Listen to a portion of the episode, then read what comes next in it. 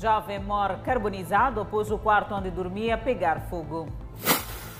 Entregues obras do projeto piloto de melhoramento da lixeira de Rolândia. Setor da saúde na província de Maputo faz balanço positivo da aplicação das medidas de prevenção. Presidente da República participa na conferência virtual Investindo no Futuro de África.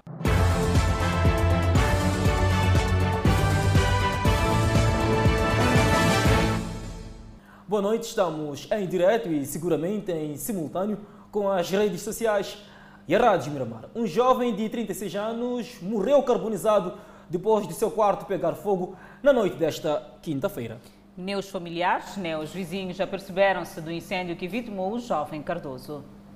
Cinzas no chão, restos dos pertences de Cardoso, que sem socorro, sem ser ouvido, morreu carbonizado. O chão com marcas de sangue mostra o último local onde o corpo da vítima apoiou-se depois de ter caído da cama. Tudo o que se pode ver é tudo que se pode retratar. O facto é que nem a vizinhança, nem as pessoas com quem vivia Cardoso, de 36 anos de idade, sabem o que efetivamente terá acontecido. A verdade é que, ao amanhecer, foi uma surpresa desagradável para todos. Os familiares, tanto quanto os vizinhos, não têm informações. Foi surpresa para todos. O pai da vítima diz que esteve com seu filho pela última vez ontem e hoje foi surpreendido quando já estava no trabalho com a morte do filho. A irmã do finado conta que viu o corpo do seu irmão já carbonizado pela manhã. O, o que é que viu? Quem é que lhe chamou para vir aqui até este quarto? É criança. O que é que disse? Disse lá no quarto de Cardoso, lá de Cardoso, lá no quarto do queimou.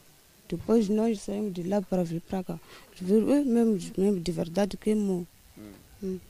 Quando chegaram, como é, como é que ele estava? E nós depois ficamos aqui. Um dos amigos diz que suspeita que tudo tenha sido causado por uma vela e pelo fato de a vítima ter supostamente estado sob efeito de álcool. Aquela ali usava vela, né? Yeah. Pode ser, tal, talvez pode ser vela. Yeah. Ou talvez durmo grosso com vela, também.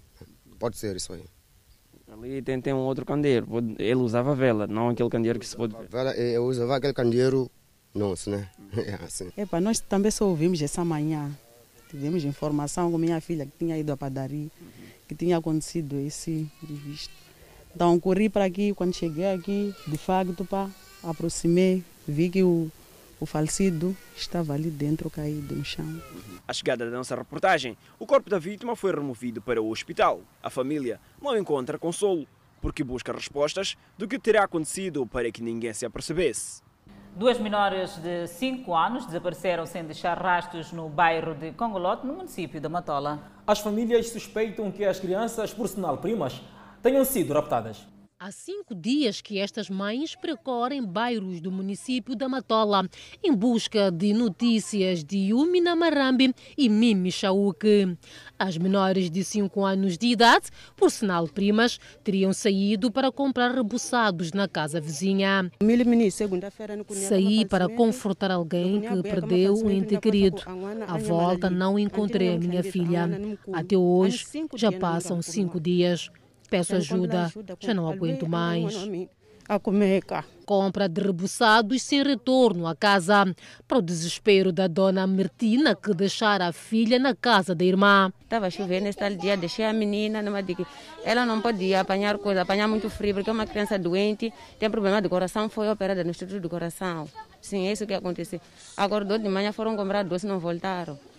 Sim, para pedir socorro. No seu bairro Costa do Sol, ela circulava à vontade? Sim, sim, circulava à vontade. Sempre voltava em casa. No bairro, a preocupação sobe de tom, pois era hábito das crianças saírem para brincar ou comprar algo e depois voltar a casa. Sempre saíam, iam brincar para lá iam, e voltavam, mas nesse dia, quando saíram, não voltavam mais. Segundo testemunhas, o último lugar onde as menores foram vistas foi precisamente neste local, a quase 500 metros do posto policial, o que aumenta ainda mais a suspeita da família, pois acreditam que se fossem pessoas bem intencionadas, já deviam ter conduzido as menores à polícia. Tem tanques aí, fomos atrás das pistas até, até data hoje ainda não conseguimos. A minha preocupação é de apelar a pessoa que tem crianças, Estamos a pedir por grande favor. Se é mãe, se é pai, ele sabe a dor de uma criança que desapareceu na segunda-feira. O caso já foi comunicado à polícia. Continuam desprotegidos e sem interdição os poços na Machamba, onde uma criança morreu afogada no bairro Luís Cabral. Passam dois meses, mas os moradores de Luís Cabral lembram-se tão claramente como se tivesse sido ontem que uma criança escorregou e morreu afogada nesta área, com mais de 10 poços que garantem rega nestas machambas. Crianças brincam aqui. Aquela afogou por volta das 16 horas. A mãe trabalha ali no salão. Procurou a criança em toda parte enquanto estava no poço. Proteger os poços e interditar o acesso à área para crianças é uma promessa não cumprida até o momento. Os chefes de quarteirão dizem que vão fechar os poços. Mais uma criança teria morrido se o Sr. Armando Sitoy não a tivesse visto escorregar e corrido para salvá-la. Eu estava a regar a minha machamba. Apercebi-me do afogamento de uma criança. Peguei num pau e a puxei. Embora raras vezes há adultos que não cruzam os braços quando veem crianças brincarem nesta área, pois além do perigo a que se expõem, destroem culturas. Tem que fechar esse, esses poços aqui para as crianças não entrar mais. A proteção da área está a dividir opiniões, havendo quem entenda ser responsabilidade das autoridades e quem entenda ser dos agricultores da área. O ministro das Obras Públicas, João Machetin, diz que as empresas contratadas para fazer a reabilitação de sanitários públicos enfrentam dificuldades nas escolas. Em todo o país, as aulas da 12ª classe no nível secundário já retomaram mas aparentemente retomaram no momento em que o governo ainda precisava criar condições sanitárias para permitir que os alunos estivessem a ter aulas de forma segura, tal como disse o ministro das Obras Públicas. Habitação e recursos hídricos, setor responsável pela reabilitação de sanitários públicos e canalização de águas de escolas secundárias selecionadas. De facto, foram detectados eh, inúmeras eh, irregularidades, quer do ponto de vista dos projetos em si, assim como também é, dos mapas de quantidade. Então, é, como resultado disto, houve uma necessidade de rapidamente é, refazermos os cadernos, os projetos e depois disso, sim, devolvemos os, os documentos de concurso com uma informação um pouco próxima daquilo que era expectável. João Machatini acrescenta que a realidade encontrada no terreno mostra-se diferente do levantamento inicial em termos de necessidades de cada estabelecimento de ensino a nível do país. Aquilo que nós estamos a decidir é que não devemos ceder a pressões porque se cedermos a pressões sob o ponto de vista de prazo, sob o ponto de vista do preço, corremos o risco deste esforço ímpar que o governo está a fazer, portanto, vir água abaixo a curto prazo. Portanto, termos projetos ou infraestruturas sem a qualidade desejada. Então, nós queremos é, conferir maior qualidade às nossas infraestruturas. E para que isso aconteça,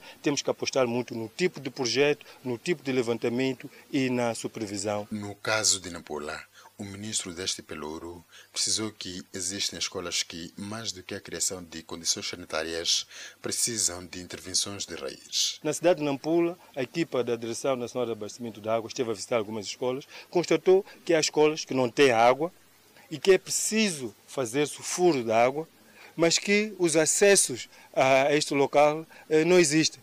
Portanto, a escola está numa localização que não há acesso que permita a entrada de, de caminhões, só para dar um exemplo. Há outros, uh, outros setores em que nós encontramos a rede sim existente, mas toda a canalização está obsoleta, os a capacidade de armazenamento de água não existe. Portanto, é só para citar pequenos exemplos que, multiplicados, podem, portanto, impactar naquilo que é o prazo e naquilo que é, é o preço. A recordar que a província de Nampula retomou com as aulas em 20 escolas secundárias que dispõem de condições sanitárias aceitáveis em momentos da Covid-19 no universo de mais de 50 estabelecimentos de ensino secundários existentes, onde 15 dos quais não têm água canalizada. Foram entregues na manhã desta sexta-feira as obras do projeto piloto de melhoramento da lixeira de Ulen. O projeto vai continuar, mas para já notam-se as diferenças efetuadas na primeira fase. A lixeira municipal de Ulen, presente há mais de 47 anos na capital do país, é um dos grandes depósitos de lixo em Maputo, recebendo cerca de 1.200 toneladas de lixo por dia. A lixeira será encerrada e o lixo que aqui é depositado será transformado em valor. Esta sexta-feira foram entregues oficialmente as obras de melhoria de segurança da lixeira de Ulen. O projeto ainda está numa fase piloto, ou seja, apenas uma parte é que foi concluída, mas as mudanças no local já são visíveis. E nesta fase do projeto foi criada aqui na lixeira do Leno uma lagoa de lixo enviados e não só, foi também feita a estabilização de parte da lixeira do Leno e esta estabilização ajudará a conferir mais segurança a este espaço. Portanto, foi feita a estabilização, como podem ver deste lado à minha direita, temos um, um nível não muito alto quanto era, porque nós reduzimos o nível, fizemos banquetas, que se vê ali, que garantem uma melhor estabilidade. O projeto da lixeira de Ulen visa tornar o espaço num lugar de melhor gestão de resíduos sólidos urbanos, bem como ajudar na diminuição do risco de deslizamento e incêndios. Este é mais um exemplo para mostrar que enquanto não tivermos aterros sanitários convencionais, é possível encontrar alternativas que permitam a gestão adequada de resíduos sólidos urbanos através deste método Fukuoka. O desenvolvimento deste projeto está inserido no processo de encerramento seguro e sustentável da lixeira de Ulen, para além de um espaço de melhor gestão de resíduos sólidos. No lugar poderão ser criados espaços para a criação de mais projetos amigos do ambiente. No entanto, no momento, ainda persistem alguns desafios. Persiste ainda o risco de novos deslizamentos, devido à presença de taludes com inclinação superior a 45 graus compactação insuficiente, drenagem deficiente, incêndios de alta proporção por conta da acumulação de metano no interior da lixeira e a permissibilidade do uso de fogo na lixeira. O governo do Japão está a ajudar neste processo, passando para o país a sua experiência através do método Fukuoka. Até podemos aproveitar essa lixeira toda uh, para um, um lugar de lazer, quem sabe. Tá, porque nós já fizemos isso, lá em Tóquio. Tá. Bem, então, e, é, e podemos pensar mais, mais coisas avançadas. É uma reciclagem, né? reciclagem dos lixos, que nós já estamos fazendo lá, no Japão. Após o encerramento da lixeira de Ulen, todo o lixo produzido em Maputo passará a ser depositado no aterro sanitário ainda por definir. O presidente da República, Filipe Nunes, reforça a aposta no setor da agricultura como uma das alternativas para o desenvolvimento da economia moçambicana. Nunes destacou em conferência virtual que o projeto Sustenta pode ganhar dinamismo com a cooperação de investidores norte-americanos. News participou esta sexta-feira da conferência virtual que tem como objetivo impulsionar as relações econômicas entre a África e os Estados Unidos da América e entre Moçambique e os Estados Unidos da América através da atração de investimentos norte-americanos. A conferência virtual Investindo no Futuro de África contou igualmente com a participação dos presidentes do Senegal e do Níger. Na sua intervenção, o presidente da República, Filipe News, apontou a agricultura como um setor a investir nos próximos anos para o desenvolvimento do país. Elegemos a agricultura simplesmente porque é uma área eh, perfeitamente que se enquadra é uma atividade tradicional para os moçambicanos. Nós temos excelentes condições de agroecologia que, que nos podem permitir produzir diversas culturas para o consumo. Na conferência co-organizada pelo Atlantic Council e DFC, o presidente da República falou da abrangência nos benefícios do projeto Sustenta para os moçambicanos. O nosso programa agrário Sustenta é todo, é, está em todo o país agora e pretendemos com isso alcançar um universo de um milhão de famílias. Portanto, são nesses cinco anos e, e portanto, passarão a integrar eh, toda a cadeia de valor no setor da agricultura, fazendo uma produção de qualidade que dinamize exportações, portanto, qualidade para podermos competir no mercado internacional. Desenvolvimento da agricultura no país que Flip News abre espaço para a cooperação de investidores norte-americanos. Quero aproveitar esta ocasião para convidar aos nossos amigos do setor privado dos Estados Unidos da América a olhar para a agricultura, o agronegócio de Moçambique como uma área de grande valia. Na conferência virtual, o presidente da República esclareceu que a exploração do gás não pode ser vista como a única alternativa do governo para alavancar a economia moçambicana. Não estamos a olhar simplesmente para oportunidades que temos em gás, mas isso pode ser uma outra discussão que podemos tratar. Sim, estamos sim a receber os investimentos para gás com toda a transparência, eh, com todos os procedimentos internacionais, mas também tudo feito para o benefício eh, do cidadão, do moçambicano, em primeiro lugar, e respeitando também o conteúdo local, onde tem que ser respeitado, as pessoas, há, há, serviços que têm que ser providenciados aqui em Moçambique, mas em tudo isso fazemos em sintonia de que gás não se come, gás não se fuma. Na conferência virtual, integraram a delegação do Presidente da República, o Ministro da Agricultura e Desenvolvimento Rural, Celso Correia, Ministro da Indústria e Comércio, Carlos Mesquita e outros membros do governo. A pandemia da Covid-19 pode adicionar entre 83 a 132 milhões de pessoas desnutridas no mundo este ano. Fome continua a afetar milhões de pessoas no mundo. Em Moçambique, a desnutrição crônica, que afeta sobretudo crianças, é resultado da escassez de alimentos. O governo avança programas de desenvolvimento sustentável para minorar o sofrimento das populações. O segundo objetivo de desenvolvimento sustentável, que tem como meta fome zero, agricultura sustentável até 2030. É assim que nos últimos anos temos vindo a fazer esforços para aumentar os recursos para a agricultura, estando atualmente a alocar cerca de 10% do total do orçamento do Estado para este setor, o que está a contribuir para o aumento das áreas cultivadas e assistência e extensão agrária. Paralelamente a esta ação, estamos a expandir o programa Sustenta, que inicialmente estava centrado em três províncias, para todo o nosso país, o que está a contribuir para aumentar a disponibilidade de alimentos e acesso a este, estes alimentos à população. Apesar dos esforços com vista a erradicar a fome no mundo, estima-se que a Covid-19 pode incrementar entre 83 a 132 milhões de pessoas desnutridas no mundo este ano, numa altura em que 700 milhões continuam a passar a fome. Precisamos de uma ação inteligente e sistêmica para produzir adequadamente, levar o alimento a quem precisa e melhorar o comportamento de consumo para quem o já tem. Devemos investir esforços para evitar perdas e desperdícios dos alimentos, melhorando os sistemas de armazenamento, do processamento, transporte, distribuição e comportamento dos consumidores.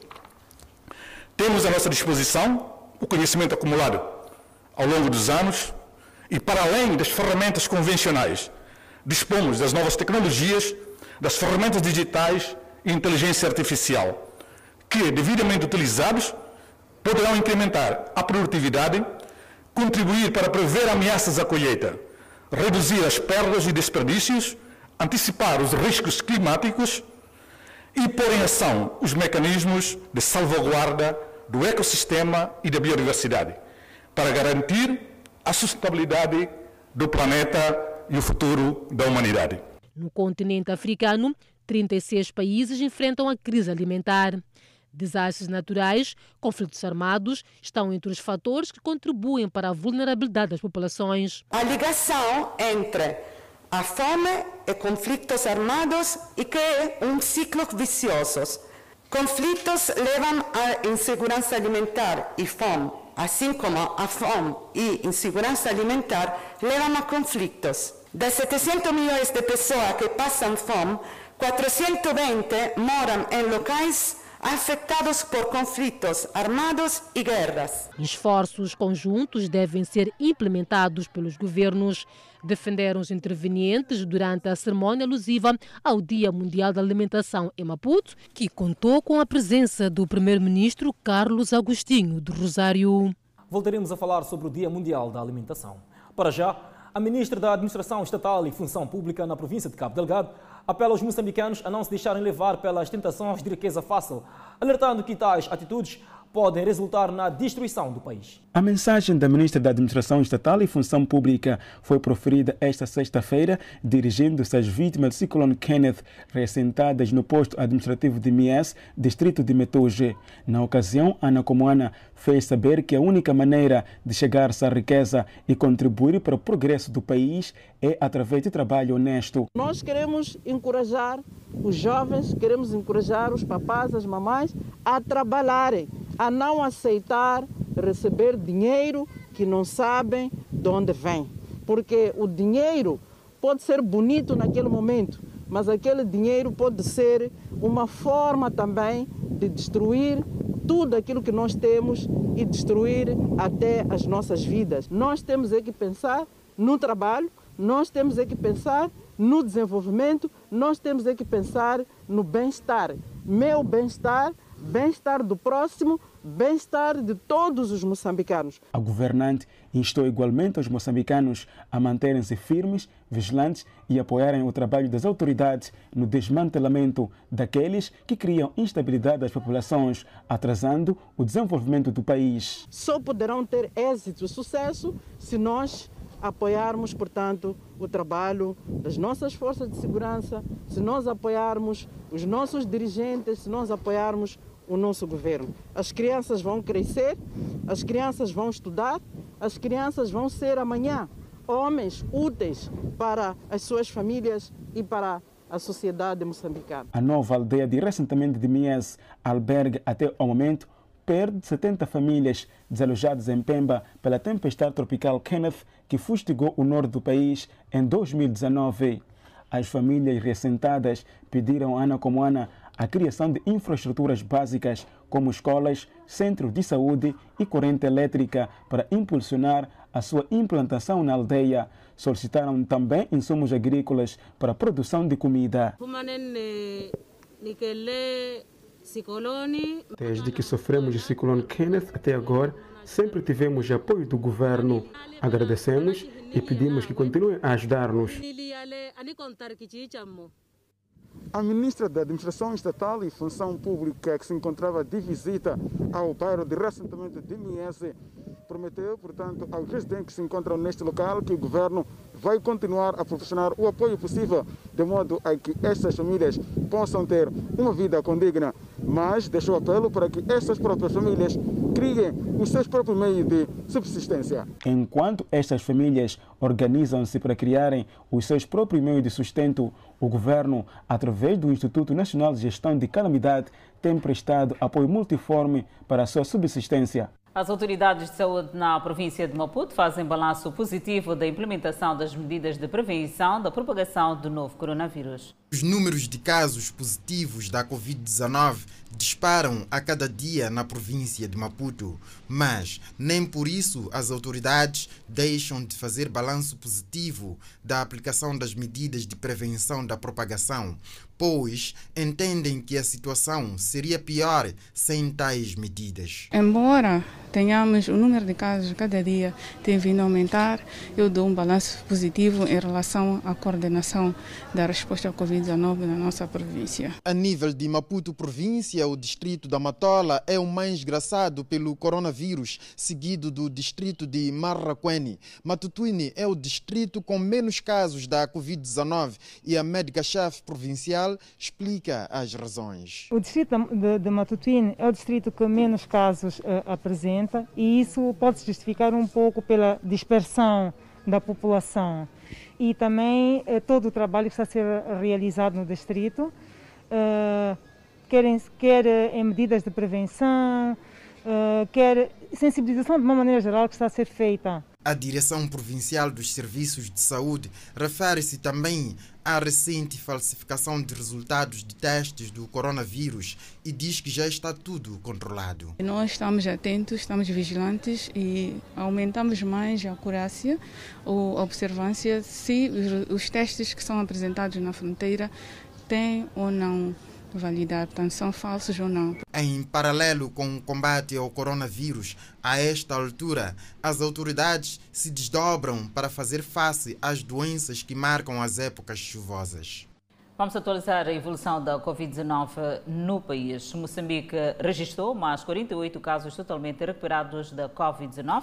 Com este número, sobe para 8.262 totalmente recuperados. O país tem um cumulativo de 299 indivíduos internados, dos quais 38 sob cuidados médicos nos centros de isolamento. Seguimos com outro quadro de números de casos positivos. O nosso país tem cumulativamente 10.612 casos positivos registrados, dos quais 10.313 de transmissão local e 299 importados. Moçambique testou nas últimas 24 horas 2.026 amostras, das quais 75 revelaram-se positivas. Dos casos hoje reportados, 72 são cidadãos de nacionalidade moçambicana e 3 estrangeiros. Destes, um é de nacionalidade francesa e dois são de nacionalidade libanesa. Todos os 75 casos reportados resultam de transmissão local. Entretanto, Moçambique tem 2.273 casos ativos e 73 mortes. As autoridades policiais na província de Inhambane estão preocupadas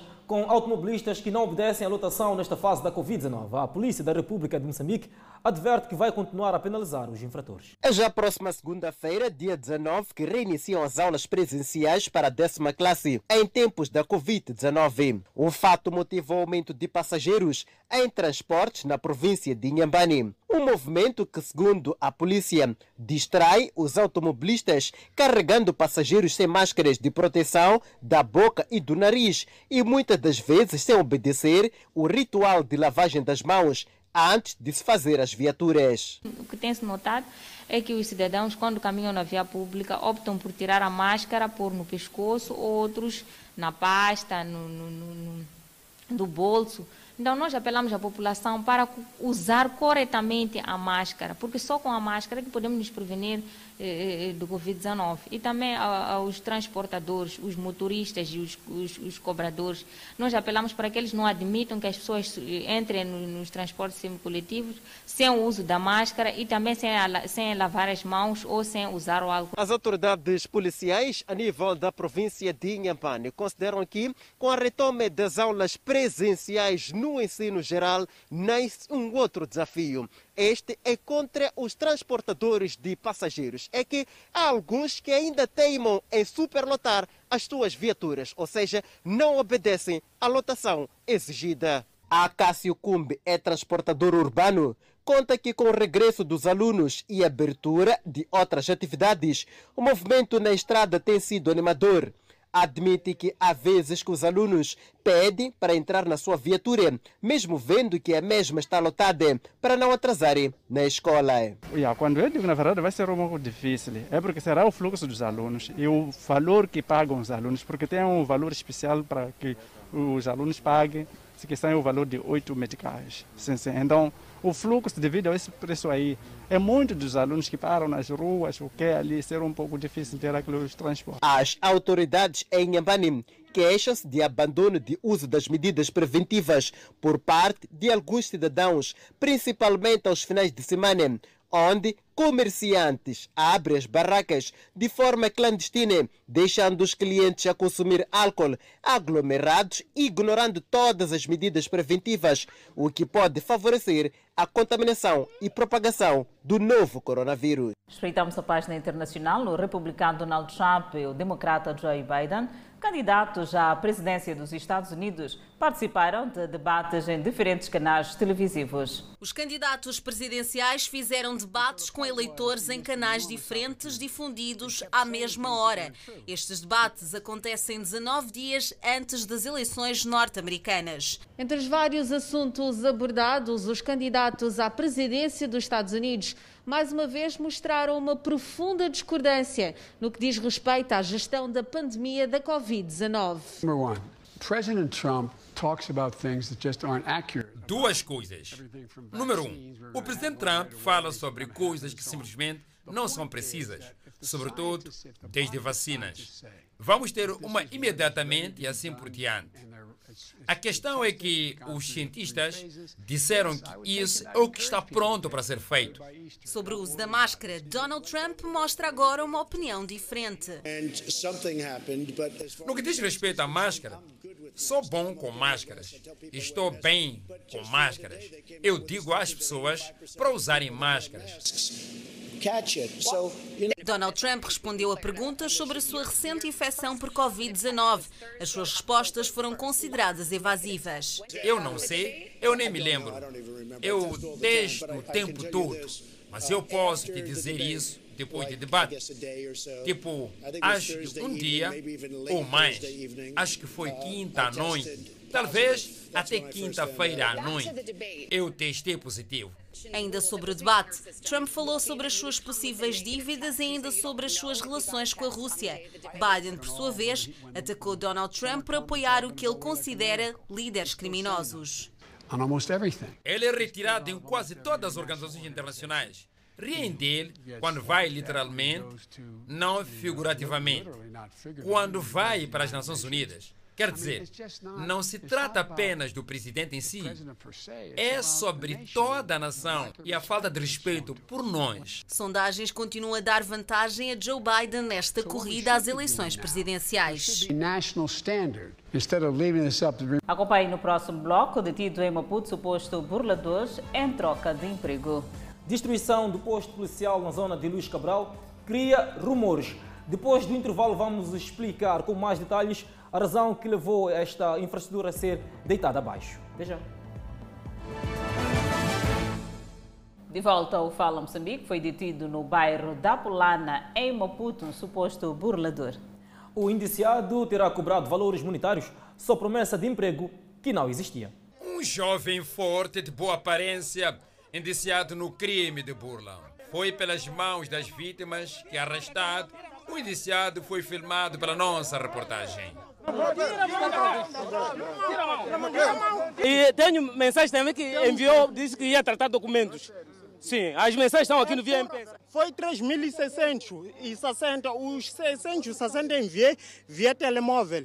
O indiciado teria usado um dos truques mais antigos e que, pelos vistos, ainda funcionam. Promessa de emprego. Pelo menos 20 pessoas só na cidade de Maputo teriam caído na teia deste cidadão que se apresentou como funcionário sênior de um dos mais antigos e emblemáticos hotéis da capital do país. Valores que variam de 400 a 10 mil meticais foram pelas vítimas desembolsados na esperança do emprego que nunca chegou. Veio a, nos, a ligar a pedir um valor. A mim me pediu 600, 660 enviei. Perdi 3 mil meticais no total, porque primeiro tive que lhe mandar o tal dinheiro que era para ele entregar na, na submissão dos documentos. Disse que queria 5 mil. Este cidadão, que também foi vítima, diz que o comportamento do indiciado o levou a concluir tratar-se de burla. As constantes exigências do indiciado e que sempre envolviam valores monetários teriam sido o alarme que despertou as vítimas. Uma parte das vítimas veio estacionar aqui para não chamar a atenção do indiciado. E uma das vítimas, com um falso candidato ao emprego, foram em frente ao hotel ao encontro do suposto burlão.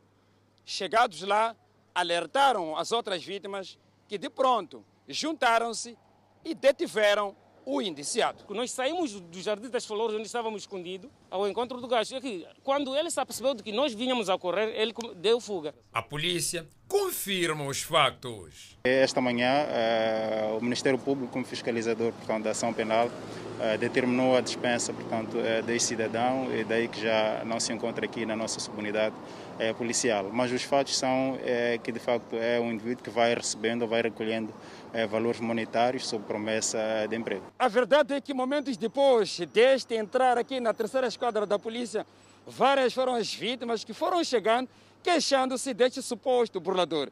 São vítimas de várias partes da cidade de Maputo, incluindo a província de Maputo, concretamente a cidade de Matola. É burlador. O que está acontecendo? Eu não sei ainda. Para melhor convencer suas vítimas, O suposto burlão chegou mesmo a apresentar um contrato que depois veio a confirmar-se tratar-se de um contrato falso. Uma situação demasiado complicada que não para por aqui. Está detido na, na primeira esquadra da cidade de Inhambane um professor acusado de burlar recém-informados prometendo emprego. A polícia diz ter contabilizado três vítimas, de quem conseguiu pouco mais de 200 mil meticais. O sonho de terminar com a formação e ter emprego foi transformado em pesadelo. Esta jovem, licenciada em ensino de inglês, que prefere não se identificar, diz ter sido vítima de uma burla protagonizada por este professor, alegadamente em troca de uma vaga de emprego. Teria cobrado um valor inicialmente de 50 mil meticais. Ok? Dois dias depois, volta-me a cobrar um outro valor de 30 mil meticais alegando que o primeiro valor não foi suficiente, não deu para cobrir para toda a equipe dele. Alcinda Arthur conta que também sofreu o mesmo golpe quando estava à procura de uma vaga de emprego. Ele foi o primeiro a dizer que vai concorrer em Rumini e eu terei de fazer tudo o que você vai precisar. Você vai ter a sua vaga. Isso primeiro ele disse-me que tinha que tirar a primeira parcela. Cansadas de esperar pelo emprego prometido e enfrentando dificuldades para o ressarcimento do valor, viram como saída denunciar o caso às autoridades. Ia todos os dias para a casa dele, me dar meu valor. Procurei saber da escola onde ele dava aulas, descobri que era 7 de abril. Fui na 7 de abril. 7 de abril, o primeiro dia não lhe encontrei. O segundo dia lhe encontrei disse que ia me dar o valor, tinha que aguentar. Continuei, continuei acabei vindo meter cash. Meti cash aqui, a primeira via. Ele já uma semana não ia dar aulas. Daí eu procurei encontrar a casa dele, acabei encontrando a casa e levei um televisor. A Polícia da República de Moçambique, aqui na cidade de Inhambane, diz que o jovem burlador, para lograr os seus intentos, sempre se identificou junto às suas vítimas como um funcionário público bastante influente. Ele foi detido porque uma das vítimas eh, havia sido prometido um emprego no distrito de Vilanculos. Ele fazia-se passar de um indivíduo que tem uma amizade com Sua Excelência Governador da província, bem como secretário permanente e que ele estava a tratar desses assuntos. E a miúda caiu nessa. Juma Alidaut fez saber que a lista das vítimas burladas por este professor é bastante longa. É difícil estimar. E nessa jovem, portanto, estamos a falar de 230 mil meticais, mas temos outras vítimas de 10, de 5, de vários valores. O indiciado negou falar em imprensa, tendo dito que só poderia se pronunciar na companhia do seu advogado de defesa. Não tenho nada a dizer. Jay Manica, durante uma perseguição, o indivíduo acabou baleado por agentes do Cernic. O mesmo é indiciado no roubo de viaturas na companhia de mais duas comparsas. Parecia um filme de ficção. Três jovens foram condenados à prisão e depois de alguns anos foram soltos. Mas não tardaram a regressar ao mundo do crime com recursos a instrumentos contundentes. De dia, identificavam-se como vendedores de celulares em Chimoio, mas nas noites assumiam outra profissão Há de assaltantes com recurso a katanas e outros instrumentos. Na última incursão, o bairro Trancapasso foi escolhido para a operação e lá várias residências foram arrombadas e roubados vários eletrodomésticos e viaturas. Mas a polícia estava atenta e a alegria para roubar bens alheios virou tristeza. Quando tentavam fugir, um acabou por ser baleado e encontra-se internado no Hospital Provincial de Chimoio e confessa o crime. Tinham duas katanas de mão eles saíram a correr, eu queria também sair a correr. Fui baleado. Logo caí aí.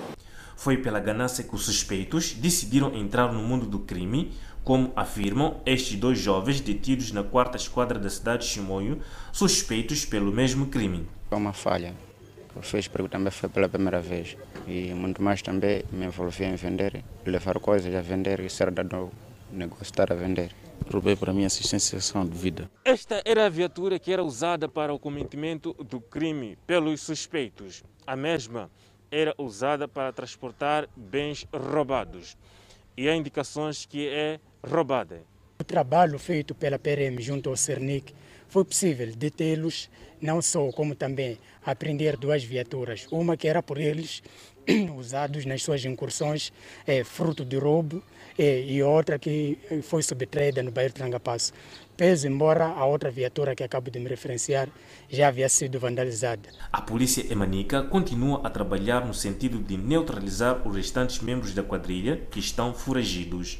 Destruição do posto policial de Luís Cabral, na zona da Maquinac, cria rumores. Afinal, a destruição da infraestrutura vai dar lugar a uma nova unidade policial.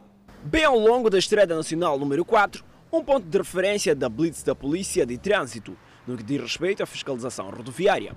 Trata-se do posto policial número 5 do bairro Luís Cabral, mais conhecido como Maquinag. Trata-se de um procedimento que, a posterior, deverá dar espaço à construção de um novo posto policial, depois da destruição deste que data de já há muito tempo.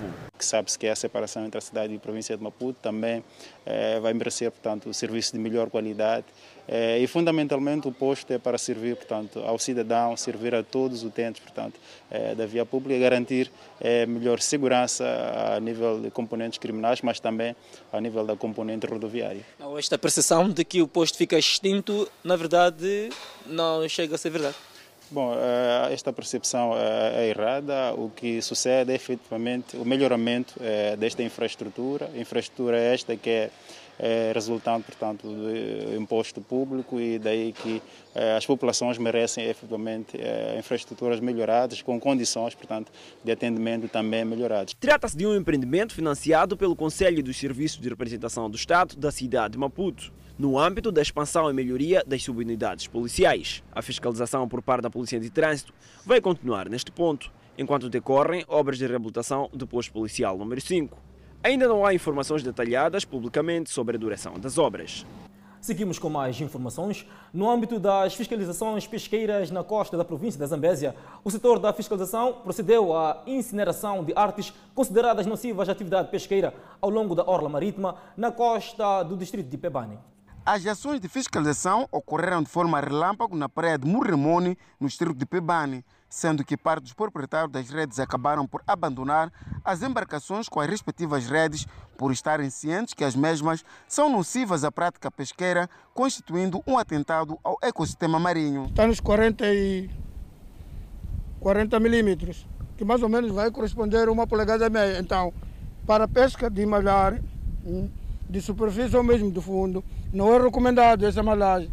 A malhagem recomendada é 2 polegadas, que corresponde a 50 milímetros. Então, esse é a malhagem recomendada. Então, nesse contexto, essa arte vamos destruir. Artes nocivas consideradas para a pesca aqui na praia foram incineradas no âmbito daquilo que é a atividade de fiscalização, como se pode ver, culminou com isso. A incineração que visa essencialmente desencorajar aos pescadores a utilizarem esse tipo de arte para prejudicarem o ecossistema marinho. As ações de fiscalização ao longo da orla marítima têm estado a ser levado a cabo como forma de preparação para o período de veda e a consciencialização para que os pescadores tenham a noção da necessidade de uso de atitudes comportamentais aceitáveis para o exercício da atividade pesqueira ao longo da orla marítima. Bom, essa é uma atividade que, infelizmente, não garante a acessibilidade dos recursos e o nosso apelo é contínuo no sentido de os pescadores entenderem que há uma necessidade de preservar os recursos e garantir a sustentabilidade. Por sinal, nós não estamos contra os pescadores, mas sim a garantir que esta exploração de recursos seja feita de forma sustentável. Um pouco pela costa da província da Zambésia, têm estado a ser levadas a cabo ações de gênero por forma a criar cada vez mais uma melhor consciencialização para a observância de medidas que garantam a sustentabilidade do ecossistema marinho. Para ver e ouvir no próximo bloco, a crise de água na cidade de Nampula. É produzida mais de 41 mil toneladas de produtos diversos na Zambésia. Essa notícia de acompanhar logo após o intervalo. Até já. De volta ao Fala Moçambique com o Dia Mundial de Alimentação. Famílias de baixa renda debatem-se com falta de alimentos numa altura em que o mundo debate com a crise da pandemia do Covid-19. Assinala-se esta sexta-feira o Dia Mundial da Alimentação. O Programa Mundial para a Alimentação das Nações Unidas, PMA, hoje se junta às suas agências irmãs no apelo por uma ação global para melhorar os sistemas que produzem e distribuem os alimentos que comemos. Em muitos países, os efeitos socioeconômicos da pandemia, particularmente a perda de receitas e remessas, estão a aumentar as ameaças existentes relacionadas a conflitos e mudanças climáticas. Alguns munícipes na cidade de Maputo falam de algumas das dificuldades que têm tido de modo a conseguir alimentação condigna. Ah, conseguimos somente uh, arroz, é, certas coisas né, que a gente conseguimos ter. Né? É há pouco que temos que conseguimos eh, desrascar a maneira para conseguirmos sustentar a nossa família. Isso aí não, às vezes, cada vez isso aí nós podemos comprar enquanto o mês acabou. Assim, ah, não vamos conseguir comprar eu sei de iogurte, que, que, às vezes que nós compramos isso aí. E esperam por dias melhores. Porque não tem dinheiro. Não faz, faz negócio, mas o camarada está acostumado a me girar aí, vai lá. Não, não tem nada de fazer. Assim como é que tem, o que, que tem comido no dia a dia? não tem nada mesmo. Todos os dias, mas basta. O PMA que, na semana passada, ganhou o Prémio Nobel da Paz por seus esforços no combate à fome, tem experiência incomparável na compra e distribuição de alimentos. Todos os anos, o PMA aumenta a qualidade de alimentos que adquire localmente de pequenos agricultores, fornecendo treinamento em armazenamento pós-colheita e em meios de acessar mercados. Mais de 39 mil toneladas de alimentos diversos foram produzidas na presente campanha agrícola no distrito de Mulevala, na Zambésia. O governo do distrito de Mulumbo tinha planificado para este ano uma produção global de mais de 134 toneladas de produtos diversos, tendo ultrapassado a meta planificada em mais de 103%, mercê de uma criatividade que tem estado a ser levado a cabo localmente pelo distrito, em colaboração com as comunidades numa assistência direta pelos extensionistas têm assistido de forma direta aos produtores, quer em associações, quer individualmente. Foram lavrados e semeados 28.142 hectares, de um plano de 28.480 hectares, correspondendo isso a um comprimento de 101%. E produzidas 41.534 toneladas de produtos agrícolas diversos, das 39.532 planificadas, o que corresponde a um comprimento de 105%. Martinho Antônio faz parte dos agricultores que têm estado a levar a cabo com seriedade a questão de produção agrícola. Mesmo sem meios mecanizados, usa mão de obra local para lavrar os mais de 3 hectares numa extensão muito abaixo da sua capacidade.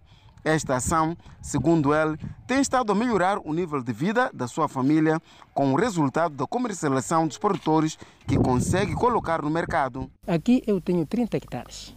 Agora, aos 30 hectares, só, só 4 hectares é que estou por, por, outros produtores, produções, porque não consigo outros hectares. Yeah. Esses, esses hectares, aos 4 hectares, já semeio milho. Yeah. Então, se o milho sair, pronto, aquilo ali faço o meu uso, pela minha casa, com a minha com a família, não é? Os agricultores individuais são os que têm estado a contribuir positivamente para aquilo que é o incremento da produção agrícola ao nível daquele distrito de Mulumbo. No entanto, neste campo de produção agrícola tem mais de 30 hectares o proprietário deste campo, com várias culturas com mais tendências para o milho e a cebola, que são produzidas aqui de uma forma faseada em quase todo o tempo, tendo em conta que agora está prover de um pequeno sistema de regadio, que é aquele que é via painel solar. No entanto, o desejo é para que possa ter uma motobomba de maior capacidade e assim garantir a maior produção e abastecer o mercado local e não só. Então ele terá que receber um kit, isso o sustento vai fazer já. É, é, o que não vai fazer já é aquilo que ele, por não ter concorrido, que ele não, acho que não acreditou no programa, mas poderá entrar no próximo ano. Ele está a precisar com muita urgência de uma motobomba. Estamos a instruir o distrito para contemplá-lo numa motobomba por forma de ele tornar esta atividade mais, mais produtiva do que é. Neste campo de produção agrícola, para além da produção de hortícolas, o produtor tem estado também virado para a piscicultura, numa produção de alvinos como forma de melhorar a dieta alimentar da região e assim garantir um bom rendimento econômico. a crise de água na cidade de Nampula. O governo justifica não existir água suficiente nas principais barragens que abastecem a população da urbe, estando no momento a criar condições para aliviar o sofrimento da população. Há quase dois meses que os municípios da cidade de Nampula debatem-se com problemas de acesso à água potável. Diante da crise, acabam recorrendo aos poços caseiros e riachos. O ministro das Obras Públicas, Habitação e Recursos Hídricos assumiu não existir água suficiente nas principais barragens. A cidade de Nampula é abastecida por uma barragem que ela já não tem a capacidade de retenção da água que possa responder ao, à demanda da cidade. E ela está muito dependente dos ciclos de precipitação. Portanto, quando não chove, versus o consumo que está acima daquilo que é a capacidade da barragem, ela muito rapidamente perde, portanto, a água armazenada. Por esta razão, impõe-se também a estes nossos irmãos da cidade de Nampula que utilizem a água de uma forma racional. Para minimizar o problema de água na cidade de Nampula, o governo diz estar a intensificar a abertura de furos de água nos diferentes pontos, incluindo a expansão de tanques de água nos diversos pontos daqui da cidade de Nampula. Nós, neste momento, temos já construídos 16 furos de água, dos quais 6 já estão equipados. Estamos no processo de equipar os restantes 10 furos Estamos a disponibilizar pequenas estações de tratamento de água e acreditamos que esse esforço que estamos a levar a cabo poderão mitigar esta redução da água na Albufeira. Ainda para colmatar a situação, equaciona-se a possibilidade de se recorrer às barragens mais próximas da cidade de Nampula. O governo vai esboçando soluções mais consistentes e de médio e longo prazo para que o problema da cidade de Nampula seja, de uma vez por todas, resolvido o problema de falta de água.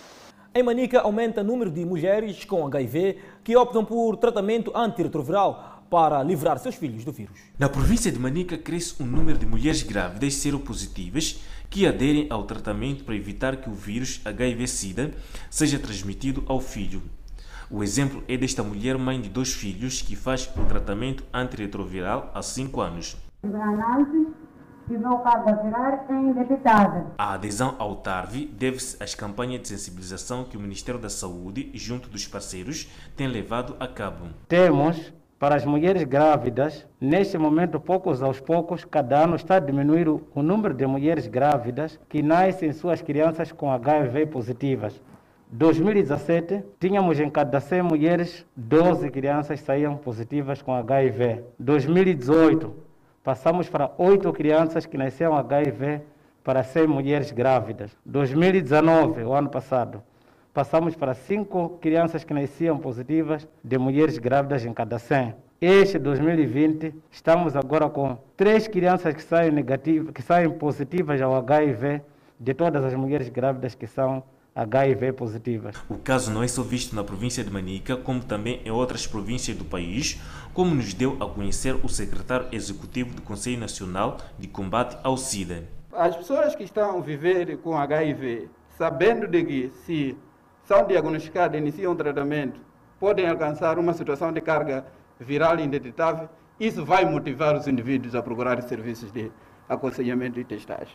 Mas também vai aumentar a demanda, a procura pelo tratamento antirretroviral. A governadora de Manica apelou a todos os cidadãos infectados pelo HIV-Sida a fazerem o tratamento antirretroviral e aos negativos a fazerem teste regular, por forma a reduzir a contaminação da doença. Em nome do Conselho Executivo Provincial de Manica, gostaria de encorajar a toda a sociedade para que sejam difusores das mensagens chaves com vista à testagem e diagnóstico para o HIV precoce. Aos positivos, para que tomem medicamentos e se mantenham em tratamento, em contrapartida aos negativos, que façam a retestagem periodicamente como forma de garantir o bem-estar social e reduzir o risco de propagação da doença rumo a uma sociedade livre do HIV até 2030. A informação foi avançada na cerimônia da campanha de comunicação indetetável igual a intransmissíveis, ocorrida na cidade de Chimoio. Selo Diálogo, apoiado por milhares de pessoas na Guiné-Conakry. E a primeira-ministra da Finlândia abandonou a reunião da União Europeia para fazer teste da Covid-19. É a atualidade internacional.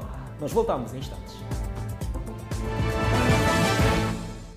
De volta ao Fala Moçambique, uma multidão se reuniu em Guiné-Conakry esta quinta-feira para prestar apoio ao principal líder da oposição e candidato presidencial, Selo Diallo.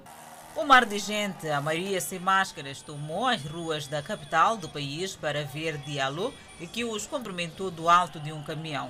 O candidato de 68 anos denunciou a decisão do presidente Alpha Condé de concorrer a um terceiro mandato que a considera inconstitucional.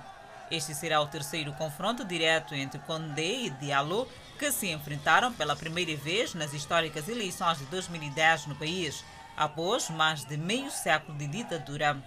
Durante meses, dezenas de milhares de pessoas foram às ruas na Guiné e dezenas morreram em manifestações de oposição a outro mandato para Condé. O atual presidente insiste que está a seguir a vontade do povo ao concorrer na votação de 18 de outubro, depois que um referendo público a aprovou em março. Como medida de precaução, a primeira-ministra finlandesa, Sanna Marin, vai submeter-se ao teste da Covid-19. A ministra abandonou esta sexta-feira uma reunião da cúpula da União Europeia, na Bélgica. A mudança aconteceu um dia depois que a presidente da Comissão Europeia, Ursula von der Leyen, deixar o local da cúpula em Bruxelas, logo após o início da reunião, porque um de seus funcionários próximos testou positivo para a Covid-19. Marina escreveu: Saí da reunião do Conselho Europeu como medida de precaução e pedi ao primeiro-ministro sueco Stefan Löfven para representar a reunião na Finlândia. Marin participou esta quarta-feira de uma reunião no parlamento finlandês junto com o legislador Ton Packlén que mais tarde testou positivo para o coronavírus e com sintomas leves. 21 pessoas morreram nas últimas 24 horas em Portugal, um número que não era registrado desde o fim de abril. Os últimos dados apontam para o maior número de mortes desde o fim de abril, assim como para um novo máximo no número de casos diários. É o terceiro dia consecutivo em que Portugal tem mais de 2 mil novos casos, após 2.072 registrados na quarta-feira e os 2.101 na quinta. Desde o início da pandemia, Portugal já registrou 2.149 mortes e 95.902 casos de infecção, estando ativos 37.697 casos, mais 1.602 do que na quinta-feira. Relativamente aos internamentos hospitalares, há mais 22 pessoas internadas, totalizando 1.015, das quais 144 em cuidados intensivos.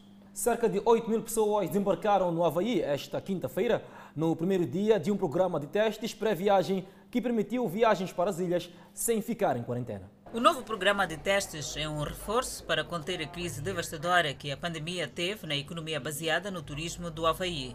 As autoridades elogiaram a regra de quarentena obrigatória como parte integrante do sucesso inicial de Havaí em manter o coronavírus sob controle. Mas lacunas no programa de testes pré-viagens, com o aumento de casos da Covid-19 nos Estados Unidos da América, levantaram questões sobre se o Havaí está pronto para receber de volta com segurança os turistas. O vice-governador George Grimm disse que o novo programa ainda prioriza a segurança. Estamos a fazer isso com segurança e não apenas porque acreditamos em receber bem as pessoas, mas porque as pessoas passaram por momentos difíceis, como disse o governador. Disse ele. Na próxima reportagem vamos deixar ficar o nosso QR Code que dá acesso às notícias na íntegra no FM 10 minutos no podcast. O ministro da Saúde da República Checa diz que o país deve se preparar para um grande fluxo de infecções por Covid-19 ao longo dos próximos 10 dias.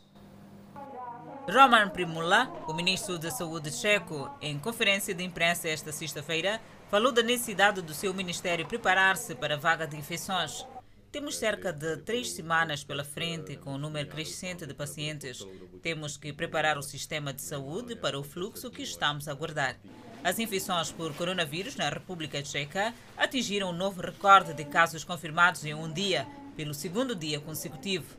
Números do Ministério da Saúde mostram que o aumento diário atingiu 9.721 esta quinta-feira, 177 do que o recorde anterior estabelecido em um dia antes.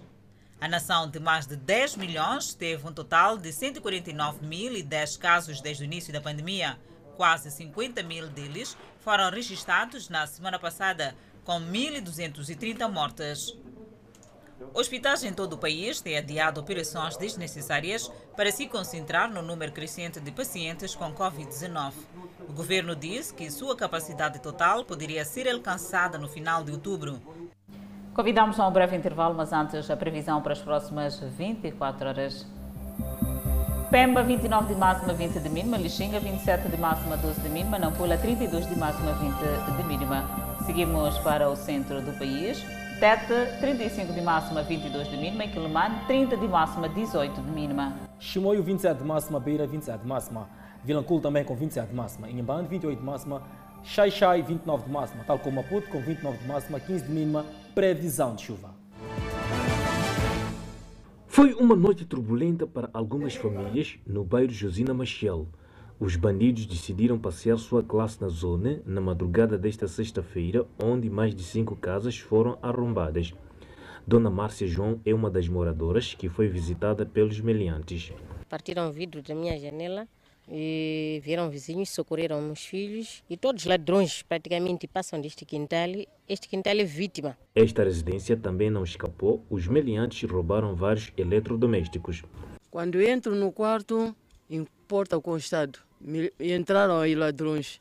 Daquele movimento, então, quando eu saí, vi a porta encostada, vi ladrões, eu saí fora, consegue entrar, mbava, mbava, mbava, mbava, ninguém saiu. Esta moradora conta que a noite foi tenebrosa. Não há problema, não há confusão. Nas noites, nas noites não vale a pena. A criminalidade no bairro Josina Machiel tende a aumentar e os estrangeiros são os mais procurados pelos bandidos. E já a vítima. Que quando apanhei aqui passaporte, reparei tínhamos documentos aí, era de um branco, um branco sul-africano, mas depois quando ele veio para a casa de líder, não conseguia apanhar. Só naquela tarde de quinta-feira consegui apanhar o líder e a mostrei os documentos, não estavam a procurar meio de documentos porque estavam em casa dele na quinta de manhã, porque lhe agrediram bandidos, lhe arrancaram dinheiro e catanaram a ele deitou muito sangue. Procuramos ouvir declarações junto do proprietário desta residência, por sinal um cidadão estrangeiro. Este não deu a cara temendo represálias dos bandidos. Pelos assaltos que são recorrentes, a população só tem um desejo. Está crítica mesmo. Está crítica. Socorro para os de quem são de direito, né? Para ver se mandam os policiais, né? Nas noites, fazerem patrulha aqui. Porque estamos mal, mal mesmo. A polícia promete reforçar e intensificar o patrulhamento na zona, de modo a acabar com a criminalidade. As denúncias da população são legítimas e nós, como autoridades policiais, vamos redobrar eh, o nosso sistema de patrulhamento no terreno com vista a garantir que haja livre circulação de pessoas e bens, eh, com maior ênfase no período noturno, com vista a combater a criminalidade. Para tal, contamos com o apoio de toda a sociedade, eh, tendo em conta que o crime fato social ocorre no seio da, da sociedade. Eh, chamamos a população em geral a colaborar com a polícia. Enquanto não houver patrulha, os moradores vivem em sobressalto e no bairro Josina Machel é difícil encontrar moradores que não tenham sido vítimas dos malfeitores. E no desporto civil de Chimoio, João Ferreira diz que o Clube Testa África irá participar no Campeonato Nacional 2020-2021. O Clube Desportivo Recreativo Testa África está a passar maus momentos depois do comunicado anunciado há dias atrás pela Federação Moçambicana de Futebol, que dá conta que o clube pode falhar no Moçambola 2020-2021.